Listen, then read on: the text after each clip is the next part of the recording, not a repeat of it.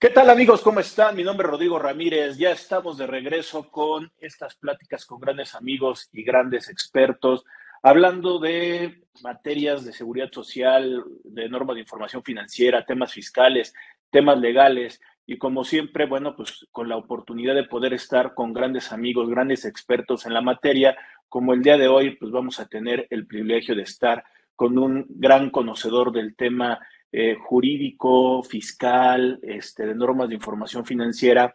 Bueno, ustedes también seguramente ya lo han escuchado en, diferentes foros y él es eh, José Luis Arroyo Amador. Pero antes de poderme dar un poquito la cuestión de la, de la presentación formal de él, pues bueno, eh, como les estaba comentando, pues ya estamos de regreso en, estos, en estas pláticas y lo que les pediría ahí a muchos de ustedes es que nos ayuden, que nos sigan ayudando a compartir los videos que tenemos subidos en YouTube para poder llegar a más personas. Creo que el contenido es de mucha valía y también que nos proporcionen por ahí un like a la página de Facebook, que también lo compartan por medio de Facebook y que nos busquen a través de los medios de podcast y de su distribución en Spotify, en, este, en iTunes, en, en podcast de Google. Ahí tenemos varios temas que también creo que les puede estar ayudando. Y justamente por eso es que en esta convocatoria del día de hoy estamos trayendo un tema que hemos denominado la información financiera para eh, presentar la declaración anual. Pues ya estamos en el mes de marzo y justamente muchos sabemos que es la fecha el límite para poder presentar la cuestión de la declaración anual, que ahorita en un ratito más eh, trataré de hacer una, una aclaración ahí al respecto. Pero bueno, pues en el mes de marzo estaríamos presentando la declaración anual de las personas morales como una fecha de cumplimiento para, para hablar de temas fiscales. Y como también yo lo había anticipado, bueno, pues el día de hoy tenemos a un gran amigo, José Luis Arroyo Amador, que él es contador público por parte del Politécnico Nacional, tiene una maestría en Derecho Fiscal por el Colegio Superior de Leyes y de Negocios, eh, aparte de todos los diferentes diplomados en los cuales él ha participado como participante y también como, como expositor también de algunos módulos, de algunos diplomados que tienen que ver con temas fiscales, de, de normas de información financiera, de temas financieros. Y aparte también este, le gusta del lado del derecho y por eso también tiene ahí su, diplomado en defensa fiscal penal, que también el día de hoy que es tan necesario para, para la cuestión de defraudación fiscal, todos los aspectos del Código Fiscal de la Federación como, como contador para poder asesorar. Cada vez necesitamos asegarnos más a temas este, legales. Dentro de su práctica profesional, también le ha gustado mucho participar eh, del lado del colegiado, este, el Colegio de Contadores Públicos hidalguense, también en la zona centro como presidente de la Comisión de, Temas Fiscales eh, de la zona centro. Entonces es una persona que le gusta mucho compartir los conocimientos, lo van a poder encontrar eh, dando pláticas en diferentes capacitadoras, en diferentes foros, en diferentes universidades, y por eso es que nos estamos acercando para, para hablar de este tema con José Luis. ¿Qué tal, José Luis? Buenas tardes, ¿cómo estás? Muy bien, Rodrigo, con el gusto, el privilegio de saludarte, compartir con, con la gente que te, que te sigue y son temas trascendentales todo lo que acabas de decir. Eh, nosotros como contadores hemos coincidido en algunas, en algunos momentos, mi estimado Rodrigo, y bueno, como asesores de negocios tenemos que vertir opiniones de todo lo que acabas de hacer mención. Oye, oye, José Luis, nada más una de las cosas que, que estaba comentando ahorita, y, dando de, manera de introducción, eh, marzo, mes de la declaración anual, eh, hay que tener mucho cuidado porque realmente no es marzo, sino que la disposición legal te dice que sería dentro de los tres meses siguientes después de un cierre del ejercicio, que hay algunos ejercicios irregulares que podemos tener como fusión, escisión o liquidación, que luego lo pongo yo mucho de ejemplo, ¿no? Si yo me voy a una fusión en el mes de octubre, pues los tres meses serían noviembre, diciembre y en enero tendríamos que eh, presentar la declaración. Como es un ejercicio regular de 12 meses, o sería un poquito la temática de un ejercicio que termina o concluye el 31 de diciembre, los tres meses se concluirían el 31 de marzo, pero hay que tener mucho cuidado ahí al respecto de que eh, consideremos que el mes de marzo la fecha de presentación de declaración, realmente son los tres meses, este José Luis. Sí, tienes toda la razón de eso, de hecho así lo dice la, la ley de confusión o un error práctico es que hemos considerado el gremio contable que la debemos de presentar obligatoriamente el 31 de marzo. Y creo que deberíamos entender que es a más tardar el 31 de marzo como fecha, ya eh, dicen los abogados, como fecha fatal, ¿no? Eh, y, es muy importante este concepto. Y, también eh, cuestiones de, precisión, porque cuando me da por pagar en una declaración anual, la, obligación queda saldada cuando se presenta la declaración más el pago.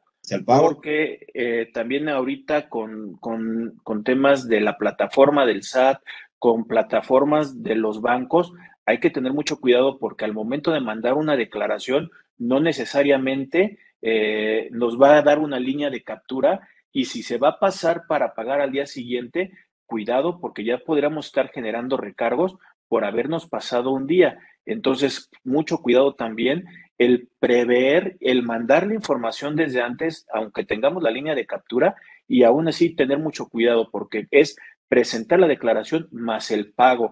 Son pequeños, grandes este, consejos que ahorita yo creo que pudiéramos estarle dando a la gente que nos está viendo. Sin duda, y fíjate que es algo que ya venía desde años anteriores, sin embargo, la redacción de la ley no era muy precisa porque establecía que se consideraría el pago mediante la presentación de la declaración. Entonces yo también externaba en los foros, bueno, o presento o pago, ¿no?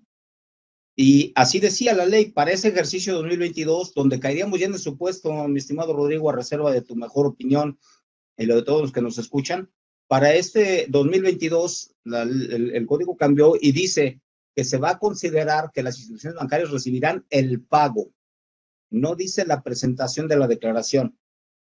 En nuestro quehacer diario, en la experiencia, por donde digamos, es que tengo que presentar la declaración y en la idea de, inclusive, de los famosos seis días, estos de que les llamo lo, yo, el, hoy no circula fiscal, ¿no? Que ya nos pasó este día 21 donde se hizo líos el sistema y dijeron, bueno, pues vámonos a, a, para que puedas presentar la declaración, porque eso creo que es la parte técnica que a veces nos falla a los contadores, dice, podrá, podrá presentar la declaración. Entonces, una vez más, aquí fue un, un auxilio para la propia autoridad, pero vertían opiniones algunos colegas que decían, ah, bueno, entonces es 21 más 4 más 5 días. No. De hecho, como bien lo dijiste, y así si lo evidenciamos nosotros, presentabas la declaración y ese mismo día la tenías que pagar. Entonces, creo que es muy importante lo que acabas de mencionar, porque si vamos por alguna razón a esperar que también desde el punto de vista respetando a todos nuestros colegas, el presentarla ya la última semana de, marzo, la declaración, es que está haciendo algo muy tardío, por diferentes razones. Pero si la vamos a presentar el 31 de marzo, también sería la idea en esta observación que acabas de hacer, como recomendación, preséntela temprano, mediodía más tardar, digo, para evitar problemas con el sistema, pero lo más importante, que observemos que la línea de captura es probable que nos diga fecha, fecha límite de pago, 31 de marzo. Y, más porque ahorita que estábamos calentando motores para salir a, la, plática, este, José Luis, pues justamente estabas denotando que eh, ha sido muy complicado ahorita los pagos provisionales, justamente por esta fecha adicional que, que más bien el SAT se dio a ellos mismos, más que para la cuestión del contribuyente, para poderlo adecuar. Ahorita traen un descontrol con, con, los comprobantes que están obteniendo. También por eso es la prórroga de la versión 4.0 del CFDI que se está yendo al mes de junio, este, como fecha eh, que todavía puede eh, converger o estar en convivencia con el 3.3 del CFDI, es porque eh, todavía su base de datos se está adecuando, o sea, se aventaron en algo muy rápido y, y sí como contribuyentes debemos de cumplir, pero también la autoridad para la recepción de la información se le está eh, poniendo como, como si lo estuviera hablando de un embudo. Está llegando toda la información y no la sabe cómo dispersar todo esto. Y más lo que me llega a preocupar, y es una de las cosas que justamente la convocatoria para poder platicar, es hablar de la contabilidad y de la información financiera pero también de esa información que está dentro de las declaraciones informativas, como una cuestión de una DIOT, como un timbrado de nómina, que todavía tenemos mucho problema para poderlo incorporar en una declaración y supuestamente ya vienen todas automatizadas. Sí, es muy trascendental lo que hace referencia, hablando de este 2022, es lamentable, eh, sin temor a decirlo, eh, que no hayan analizado, que no hayan hecho, bueno, tú y yo lo sabemos, creo que tú eres un especialista en esa materia, y cuando nosotros los contadores queremos, por decirlo así, técnicamente, como decimos, echar a andar un sistema, lo debemos hacer en paralelo. O sea, debemos de hacer pruebas que, que, estemos caminando el día de hoy, pues funcione con el otro y ahora sí como los bebés, ¿no? Ya aprendiste a caminar, ya te suelto. Pero no que de un día para otro me digas, ahora hay cambios cuando no hemos observado que haya funcionado. Eh, y fue a rajatabla la, la modificación que aquí creo que es importante que lo, que lo analicemos, mi estimado Rodrigo, es estas condiciones que estamos mencionando es para el ejercicio 2022. Vamos a presentar 2021. Entonces, también es lamentable, y, también lo has compartido tú, igual que otros, que nuestro gremio, el, el, contador, ha tomado como batuta o como eje rector de inclusive el impacto fiscal y financiero el CFDI. Cosa que deja fuera de contexto nuestra tarea, decíamos hace unos minutos, como asesores de negocios. Nosotros realmente como contadores, por todas las materias que estudiamos, mi estimado Rodrigo, administración financiera, análisis de evaluación, administración financiera, perdón, e interpretación de estados financieros, evaluación de proyectos, más las diversas materias de derecho, pues esto, ¿estás de acuerdo? Es un bagaje muy amplio y no solo de estar viendo eh, el control de, los estados financieros. Consecuentemente, eh, lo he externado hace varios años y hoy con mayor razón, tenemos que trabajar en sinergia con gente experta en cada materia. Quiero decir, si no tengo las características de fiscalista, porque aunque sea una eh, situación no muy aceptada, inclusive cuando estamos hablando de los foros a nivel nacional, le decimos, los contadores, una, opinión personal, los contadores tenemos capacidad de interpretar la ley y la mayoría dicen, por supuesto que sí, pues de acuerdo al artículo quinto del Código Fiscal de la Federación, dice que se lo vas a poder hacer siempre y cuando utilices métodos de interpretación jurídica, que de eso carecemos, creo que nuestra formación tácita nosotros, ¿no? Entonces hay que, hay que estar de la mano con los abogados que sí saben. Y algo importante, desde 2020, 2019, ¿te acuerdas que viene permeando este famoso artículo quinto A, de la recaracterización de operaciones, de los conceptos que no están dados como tal, y así lo dicen las tesis y algunas jurisprudencias, de los conceptos de materialidad o razón de negocios. No hay como tal una definición jurídica en el ámbito fiscal y probablemente concatenando con lo que nosotros asociamos eh, de las normas de información financiera, haya alguna opción como es el de sustancia económica. En, en, algunas normas de formación financiera también, en los procedimientos de registro contable, se hace referencia a la razón de negocios. Pero la parte más importante, eh, en base a lo que me, acabas de cuestionar, o de comentar, perdón, ¿dónde está el soporte documental, mi estimado Rodrigo? ¿Dónde está el soporte documental de lo que tú y yo y muchos más aprendimos? Bueno, ahorita hago una observación ahí. Hasta 2010 y antes aprendimos soporte documental. Y ese soporte documental, mm, hago siempre la, el ejemplo, la broma de que cuando estábamos estudiando te decía el, el, el, catedrático, ¿no? Pues sabe qué, registre una compra, se compraron mil naranjas a peso cada naranja, más el IVA, registre. Ese era tu examen. Pero luego llegas a la empresa o al despacho donde empezaste a trabajar, literalmente te dejaban ahí, por no decir, te aventaban un expediente, un, un folder, con 30, 40 comprobantes y te decían, ahí está la compra de mil naranjas, regístrelo. Y empezamos con el control interno, Rodrigo. ¿Dónde están las, y, y esto ya estamos haciendo referencia, caballeros señoritas, de todo lo que deben de revisar para poder presentar adecuadamente la declaración anual. De lo último que comentaré, no porque no sea relevante, será el CFDI.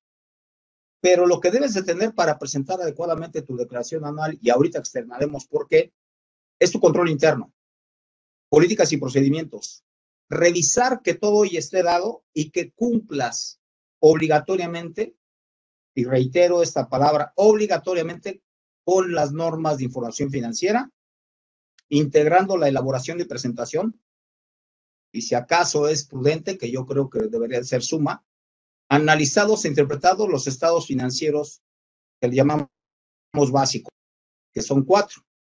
El estado de situación financiera, de, este, situación financiera, disculpen, el estado de resultados, el estado de variaciones en el capital contable y el estado de flujo efectivo. Si acaso hay alguno que nos escucha diría, es que eso no es para efectos fiscales, sugiero amablemente que revisen el artículo 33 del reglamento del Código Fiscal de la Federación, su apartado B, en la fracción eh, sexta.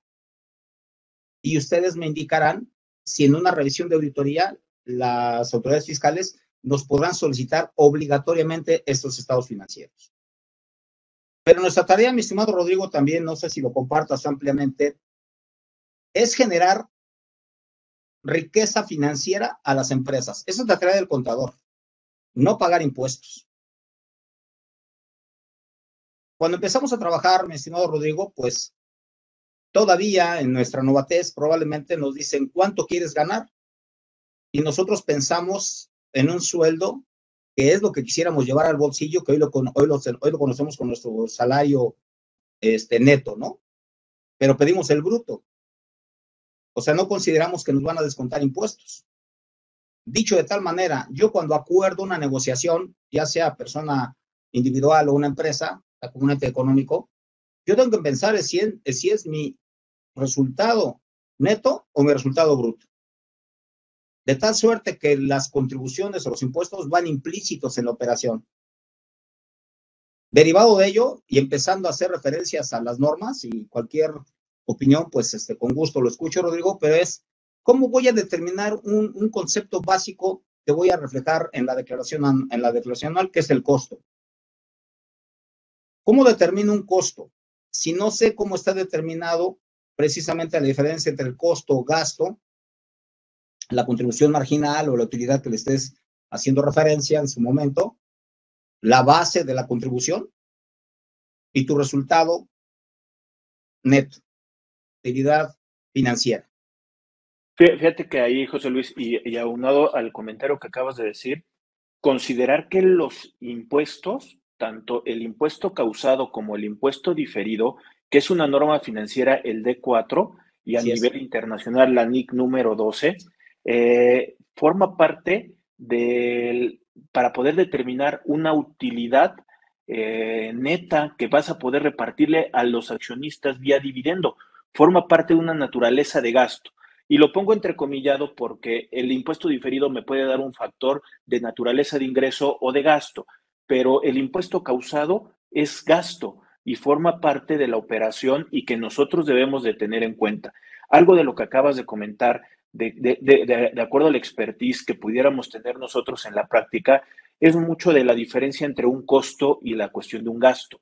El costo se ve reflejado en el producto ya sea que se comercialice, compra y venta, o que se transforme, se fabrica o se produzca, en el cual pues incorporaremos mano de obra, materia prima y los gastos indirectos, afectos, y que se vean en el producto. Mientras estén identificados en el producto, estamos hablando que es el costo.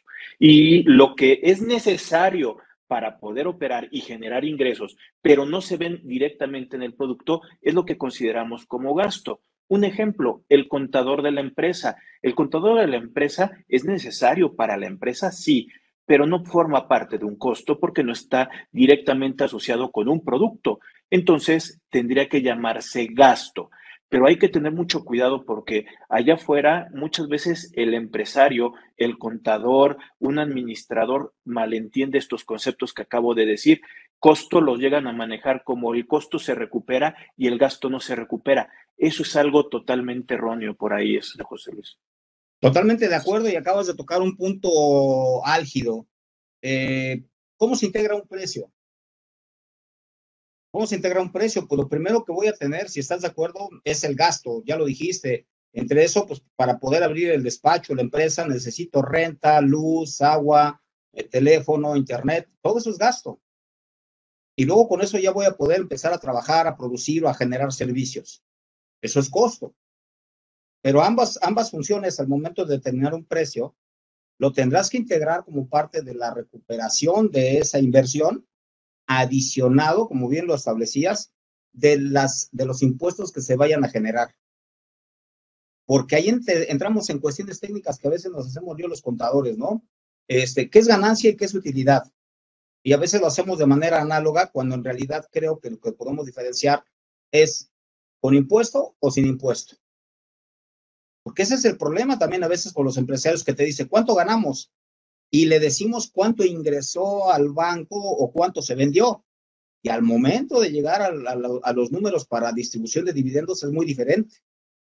Y te preguntan, ¿y dónde está esa tarea? ¿No? Bueno, pues esto probablemente lo podríamos resolver si integramos adecuadamente el estado de flujo efectivo que es la NIF B2, para poder ver dónde justamente está la parte que hicimos de operación que implica no necesariamente flujo efectivo. Por eso la distorsión que tenemos en, en cuanto que dice el empresario, veo mucha utilidad en el estado de resultados, de acuerdo a lo que usted me menciona, pero no veo bancos. Ah, bueno, pues es que en dónde están. Y iniciamos con las cuentas, mi estimado Rodrigo, que le vamos a presentar a la autoridad en la declaración anual. Y creo que esto es fundamental lo que vamos a compartir. Lo que nosotros presentemos en la declaración anual es una declaración. Y si le quieres, le agregamos, aunque no lo veamos así, bajo protesta de decir verdad. Porque lo que yo le diga a la autoridad, se lo dije yo. Y los abogados que ahora están concatenando muy eh, pues, eh, radicalmente esto, dicen, tengan cuidado con lo que declaren, con lo que expresen, porque también el CFDI es una declaración, Rodrigo. Yo le dije al fisco, ¿qué hice? Oye, pero es que me puedo equivocar, sí, pero por eso te dije, cumple con una serie de, de barbaridades, lo voy a dejar así, por eso me quedé pensando, para, que no salga lo ranchero. Entonces, mucho cuidado en lo que le informamos a la autoridad, que la primera parte, el sustento de todo ello, señoritas caballeros, es la contabilidad financiera. De, de, hecho, nosotros, si estás de acuerdo, mi estimado Rodrigo, empresas que puedan o no, por N razones financieras, no pagar impuestos en tiempo, pues todo el tiempo están haciendo la, la, operación financiera que mi responsabilidad como profesional, como contador, es registrarlo. Yo no necesito, y reitero, eh, esperando no haya una confusión en mi opinión, yo no necesito un CFDI para registrar contabilidad de ninguna manera.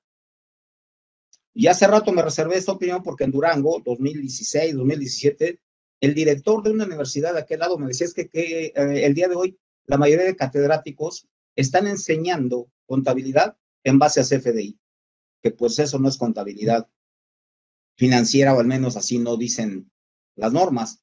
Hablando del costo, mi estimado Rodrigo, ¿cuál es el primer impacto que vamos a tener y que inclusive puede ser, de acuerdo a la ley del IVA, un potencial delito para efectos precisamente fiscales, la, la, la falta de inventarios. Entonces tendríamos que estar observando radicalmente la aplicación de la NIF 4 en cuanto justamente a los inventarios, en tres conceptos muy importantes, Rodrigo, al menos externo a esta opinión personal. Estamos haciendo referencia a devoluciones, descuentos, purificaciones o rebajas, que coloquialmente le llamamos nota de crédito pero para la parte contable no existe una nota de crédito y para la parte del CFDI tampoco existe nota de crédito. Así lo dice el anexo 20, ¿no? Dice, es un CFDI de egresos que se conoce como nota de crédito. Entonces nosotros en nuestro argot, en nuestra jerga contable decimos, pues hazte una nota de crédito, hazte una nota de cargo, pero ¿qué implica esto en el registro contable y cómo lo vamos a evidenciar? Y luego, ¿cómo le vamos a dar gusto, por decirlo así, a las autoridades mediante la legislación correspondiente. Entonces, si no tengo un control de inventarios adecuado y no cumplo con las disposiciones de estar haciendo la conciliación contable fiscal, porque sucede que de repente por ahí la ley nos dice que el único, eh, el único proceso, vamos a llamar así, de inventarios que ellos consideran válido es el perpetuo.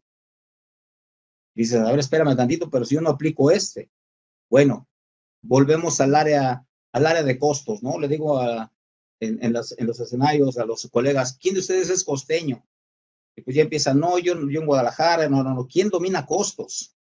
Es un área, es un, es un área acéfala, mi estimado Rodrigo, pero es un área de oportunidad específica. Bien, la autoridad, si revisamos el Código Fiscal de la Federación, el artículo 28 y el artículo 33 del reglamento que nos hace referencia de lo que es la contabilidad para efectos fiscales, porque también es una opinión personal, la contabilidad fiscal no existe.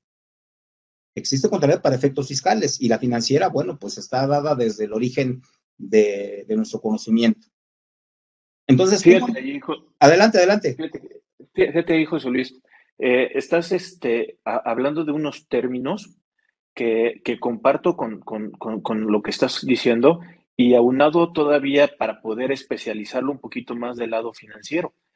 Estás llegando a tocar el postulado número uno, que es sustancia económica, y enfocado a la cuestión del C4, la cuestión del inventario, estás diciendo, oye, eh, nosotros no registramos FDIs, nosotros registramos, reconocemos, evaluamos, presentamos y revelamos operaciones. Y las operaciones, de acuerdo ahorita como está el planteamiento de, este, de, esta eh, revelación del marco conceptual todavía para el 2022, porque va a cambiar para el 2023 de acuerdo a la 1, eh, estamos hablando que sería eh, operaciones son transacciones que son con terceros, estoy comprando materia prima, estoy requisando materia prima que está entrando a mi almacén para poderla transformar, no el CFDI, sino la materia que está entrando.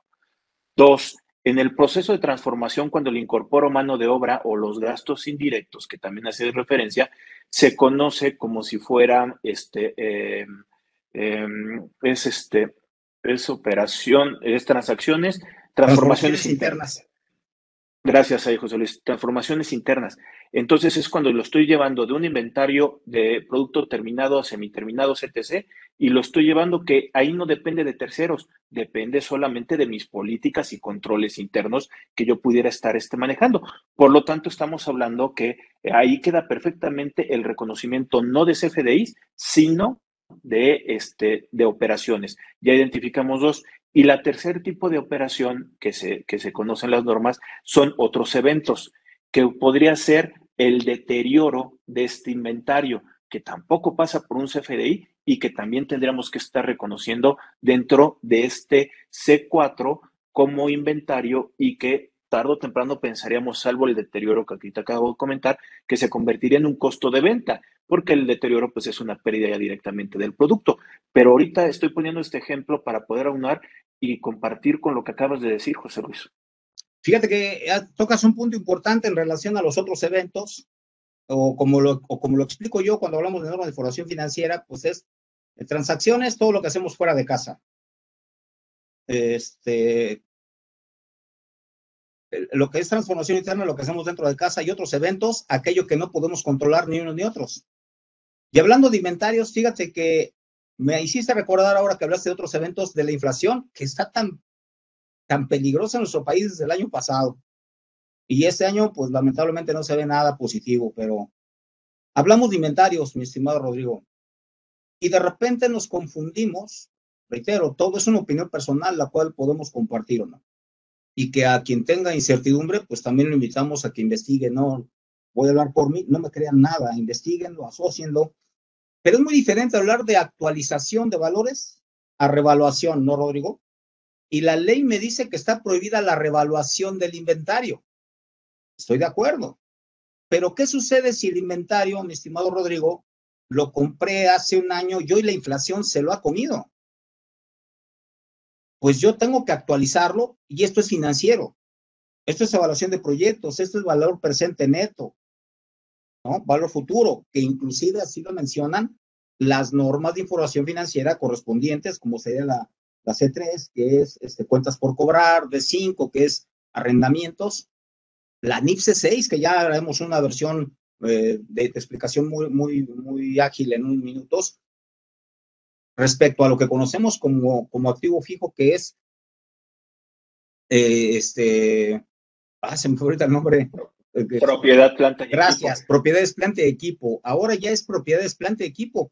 Y desde ahí la autoridad permea o observa, mi estimado Rodrigo, si nosotros estamos aplicando NIFS desde la presentación del estado de situación financiera.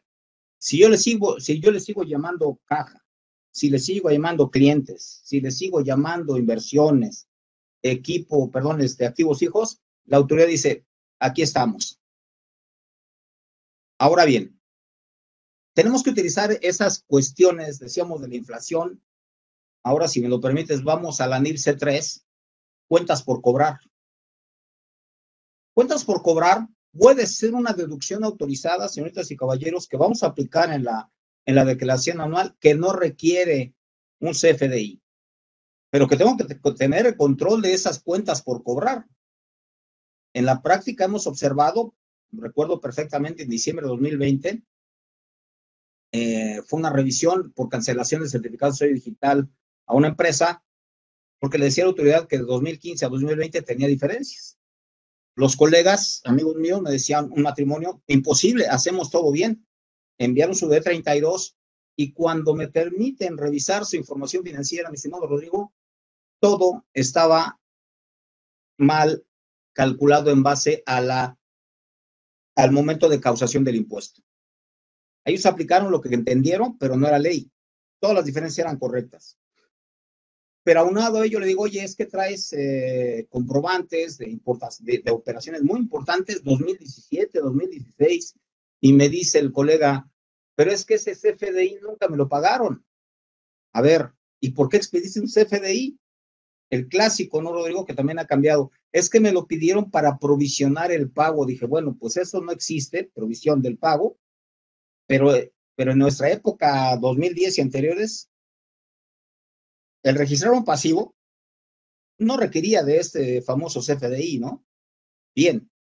Digo, ¿y, por qué no lo cancelaste? La respuesta fue, se nos, se nos pasó el tiempo. Falta de control interno. Porque estás de acuerdo, si yo le digo a la autoridad que hay cuentas por cobrar, entonces también tiene un efecto en el ajuste por inflación. Pero aparte de todo, es un impuesto que ya le obliga a pagar a la empresa, que hoy estoy dejando de recuperar el impacto financiero es brutal. Entonces, sugerencia amable para todos, revisen sus cuentas por cobrar. Sobre todo si tienen clientes, como les decimos en la jerga financiera, pulverizados, ¿no? Que son de 2, 3 mil pesos, pero que a lo mejor son 40, 40 o 50 clientes. Bueno, pues ya es una cantidad relevante. Si esto ya no se va a cobrar, hacer los procesos que correspondan. Recuerden bien que la ley nos permite, si no me equivoco, hasta 30 mil UDIs, a que los dé de baja sin hacer sin hacer más nada, ¿no? Es una deducción autorizada sin CFDI. Revisión, políticas y procedimientos. Y si son superiores, bueno, que cumplas con lo que establece la ley, que es demandar a quien te debe y evidenciar todo lo anterior. Fíjate que también ahí, José Luis, lo que acabas de decir es eh, otra vez tocando norma de información financiera para un aspecto fiscal. Eh, el ajuste anual por inflación, eh, para nosotros el ámbito financiero nosotros el ajuste anual por inflación lo asimilamos al repomo, al resultado de posición monetaria, pero para efectos eh, fiscales me incorpora eh, crédito, me incorpora deuda y este, me saca la cuestión de algunos créditos, pero esto es porque la norma en su artículo 46, 45 de la ley de impuesto a la renta me da en específico cuáles son los que van a entrar para el ajuste anual por inflación. Pero financieramente nosotros lo consideramos que ese efecto es una ganancia o pérdida en poder adquisitivo, que para eso están todas las normas que tienen que ver con el C1, 2, con el 3, con el 4, bueno, no, el 4 no porque es una partida monetaria, este, con el C20 y del otro lado el C19, estamos hablando que todas esas partidas tienen que estar bien valuadas porque me van a dar un efecto de posición monetaria y esto, a su vez, me debería de estar repercutiendo con el ajuste anual por inflación, que si yo tengo más pasivos, por la lógica me dice que voy a tener que pagar impuesto porque yo estoy ganando, yo estoy jineteándole el dinero a alguien más y lo va a tener que repercutir. Por el ejemplo que nos estás poniendo, José Luis, hay que tener mucho cuidado justamente por la, correcta evaluación de estas partidas monetarias por los efectos que me pudieran estar dando. Porque si tengo sobreinflado una cuenta por pagar, pero una cuenta por cobrar, que ya no sé que no la voy a cobrar, puedo estar deduciendo una cantidad en el ajuste anual improcedente. Y eso, si la autoridad en una revisión se da cuenta, sí me puede poner en un, en un, en un gran aprieto. que es posiblemente lo que le estaría pasando a estas personas que te consultaron. Pero fíjate que importante también lo que acabas de, mencionar. Tienes toda la razón. Instrumentos financieros eh, eh, recaen en la C2, C19, C20. En la descripción de todo ello te hace mención que tienes que identificar el modelo de negocio. Y hace referencia a estas tres eh, normas de información financiera en lo que conocíamos antiguamente como, como inversiones, ¿no? Como inversiones temporales. Ahora se llama instrumentos financieros, ya sea de activo o de pasivo, que lo tenga a favor o en contra préstamos que hayas yo solicitado o préstamos que yo haya otorgado u otros conceptos. Fíjate, aquí me permito también entrar al área de finanzas, lo digo, pero muchas eh, ocasiones dicen los empresarios, es que no hay manera de financiarse.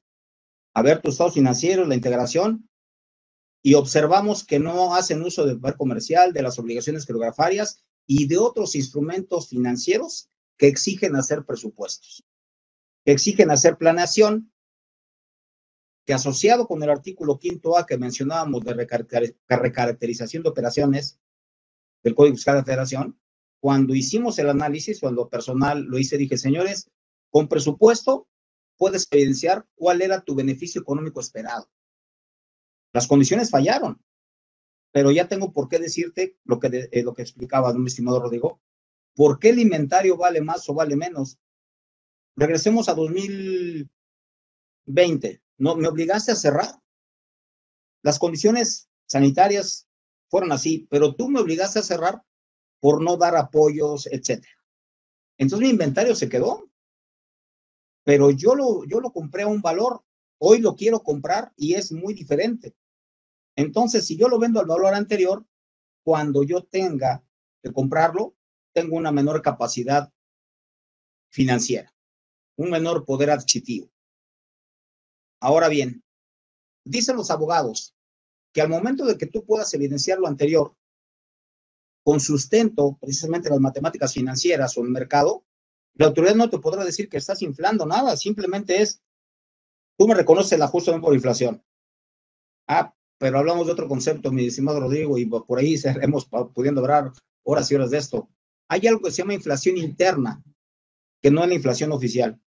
Dicho de otra manera, cualquiera de nuestros colegas que nos escuchen eh, pueden, tanto damas como caballeros, las damas pueden vestir una prenda muy similar de ropa, pero haberla comprado en diferentes lugares, una misma marca, un mismo modelo y un costo diferente.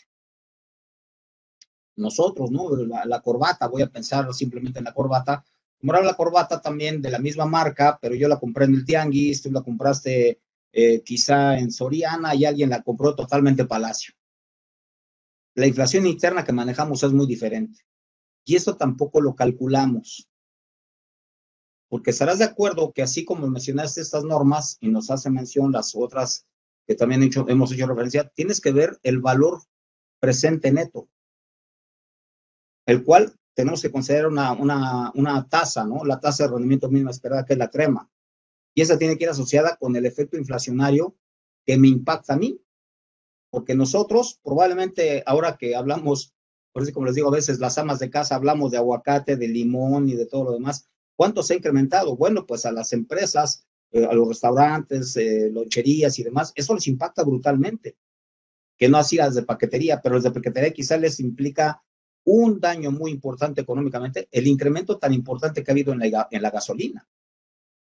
Esos creo que son los conceptos que sí debemos de permear financieramente hablando y que si la autoridad me dice que no, le digo, espérame un minuto, pues aquí está lo que pagué. Yo pagaba 20 pesos, voy a pensar así en noviembre pasado de gasolina, hoy pago 23.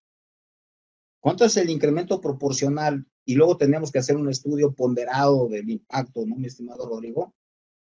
Pero bien, todo eso tiene que ver con estas, con estas cuentas.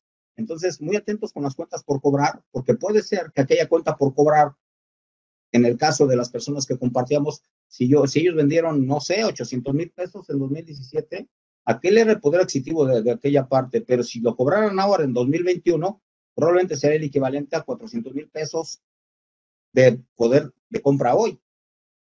Y, y, fíjate, todavía José Luis, o sea, me estás dando todavía más pauta para poder ser Digo, este para también, para no hacer un programa de, de, cinco horas, porque podemos estar aquí platicando mucho tiempo, José Luis.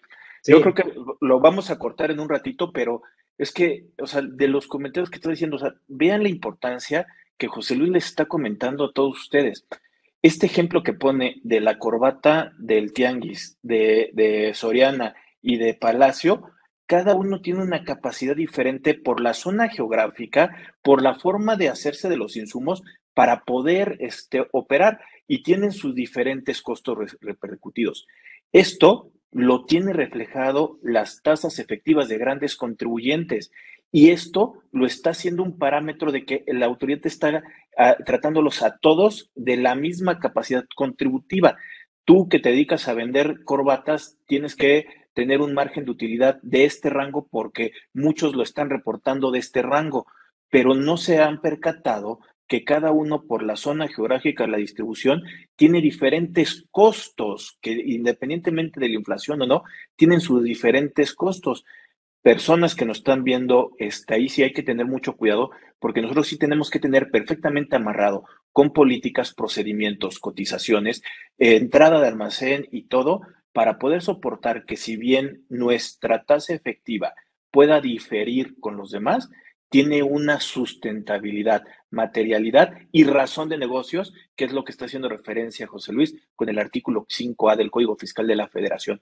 Porque esos pequeños detalles que ya creo que hemos pasado muchas veces desapercibido porque nos hemos confiado que la, autoridad no, revisa costos, el día de hoy con la declaración anual que ya casi se está haciendo de forma automática con el CFDI, van a empezar a votar mucho desde la declaración 2019 porque así viene este formato del 19, 20 y 21. Es correcto, y fíjate que ya nada más para tocar el último tema, por la cuestión del tiempo, que es propiedad de equipo, haciendo referencia a lo que mencionaste, nada más, 2019 probablemente sea la parte donde lo van a comparar, pero desde antes, ¿estás de acuerdo, mi estimado Rodrigo, que nos decían qué fórmulas de asignación para los inventarios y qué método de evaluación?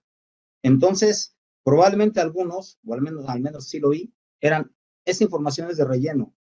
Bueno, pues no, porque si el propio sistema automatizado que ya has eh, evidenciado tú, me dice que en un, que en uno le dije que era costo histórico, el otro le dije que era costo estándar, pues hay discrepancia en nuestra opinión. Muy atentos con esto. Y por último, propiedades de equipo activos fijos, mis estimados amigos.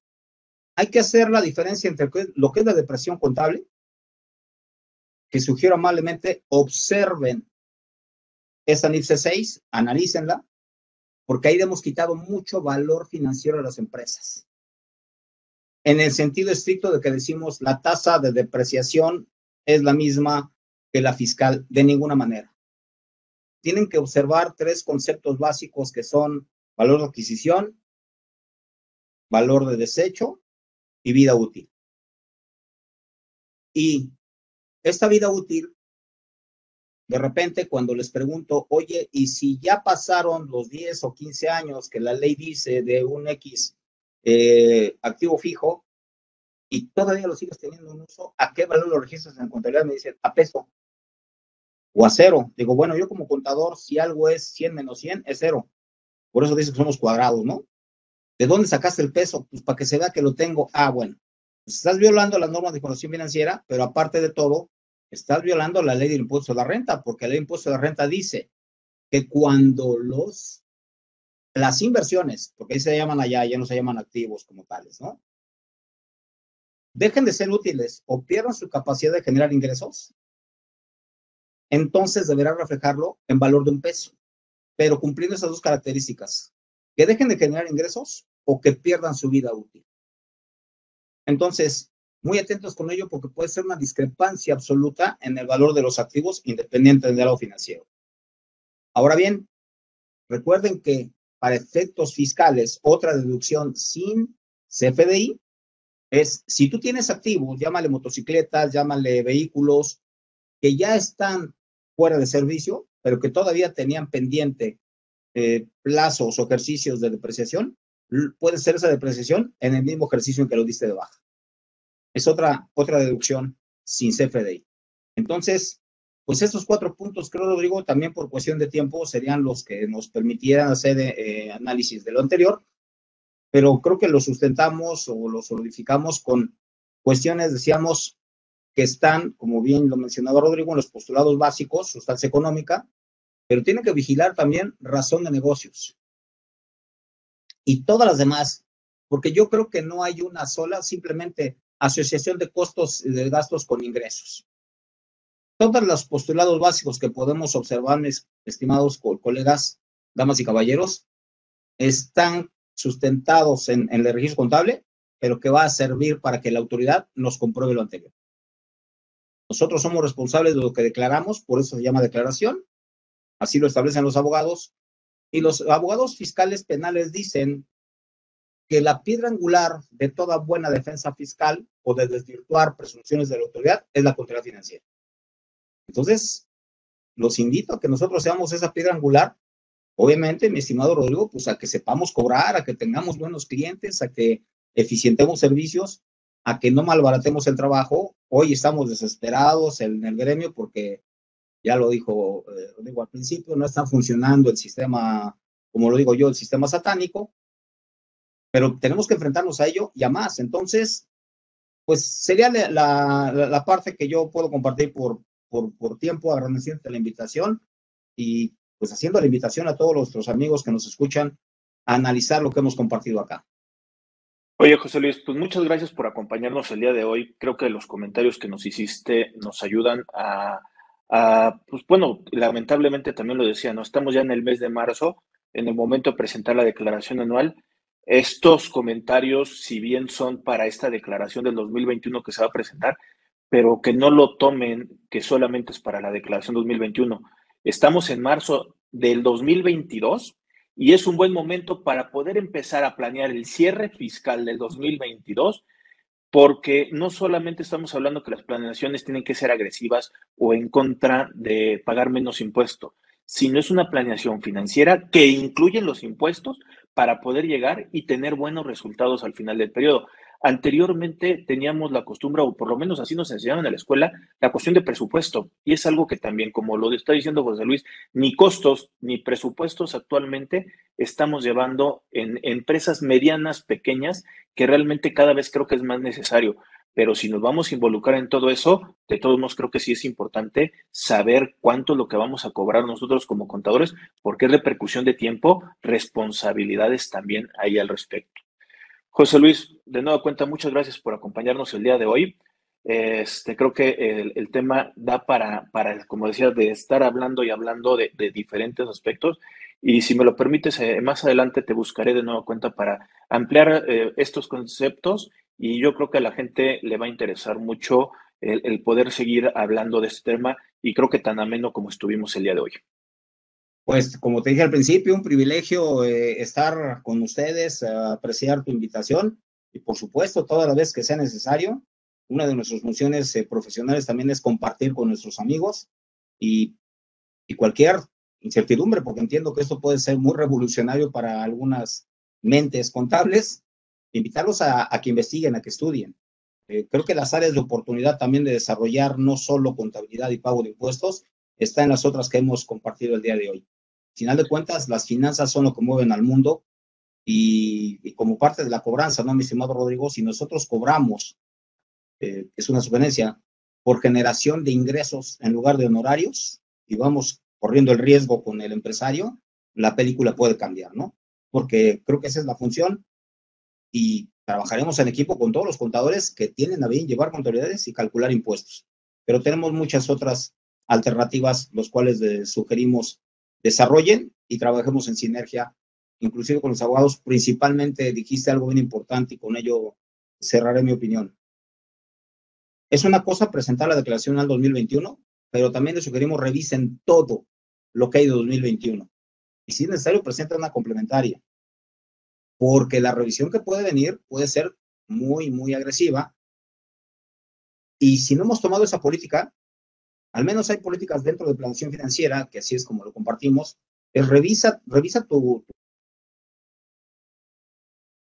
tu es como la que estamos presentando y pronostica tu cierre fiscal, como lo dijo Rodrigo, en el mes de junio.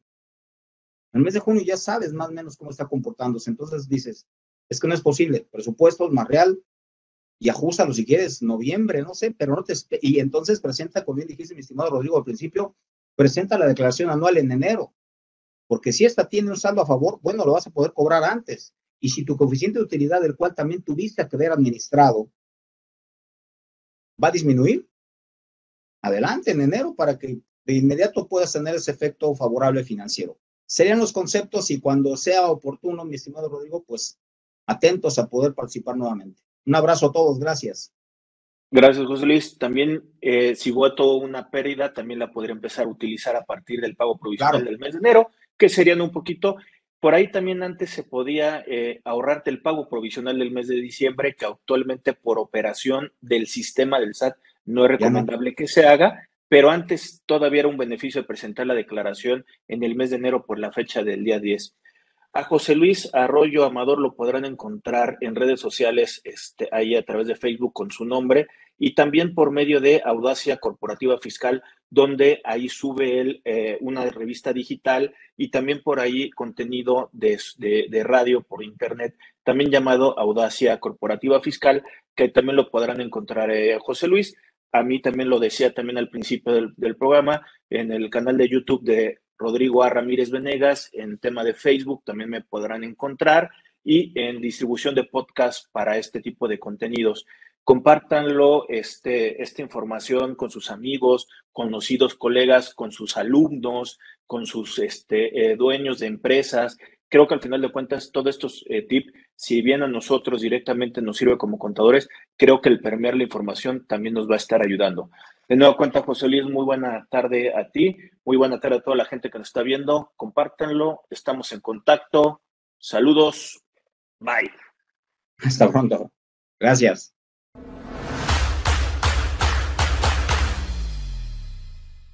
Si llegaste hasta aquí, te pedimos que te suscribas al canal de, de, YouTube de Rodrigo Ramírez Venegas y también que nos apoyes dándole like a la página de Facebook. Te recordamos que si tú quieres saber más de 10 datos rápidos que te pueden llegar a, servir en tu día a día, aquí, apriétale aquí, aquí lo estamos poniendo. Y también te sugerimos que le puedas dar a, like a esta lista, que lo que te va a ayudar es a darte contenido de las entrevistas que estamos realizando a través del canal. Suscríbete.